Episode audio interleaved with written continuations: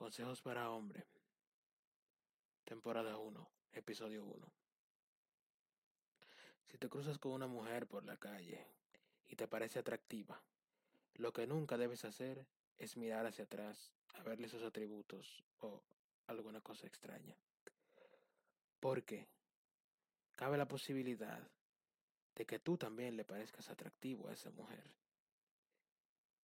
Y si ella mira hacia atrás también, y te ve mirándole sus atributos, parecerás un ansioso, un maniático sexual. Pero para las personas feas, como yo, no corremos con esa suerte. Estamos con la suerte de que podemos mirar hacia atrás porque nadie se fija en nosotros. Es un arma de doble filo, lo sé. Pero así son las cosas. Hasta aquí el episodio 1.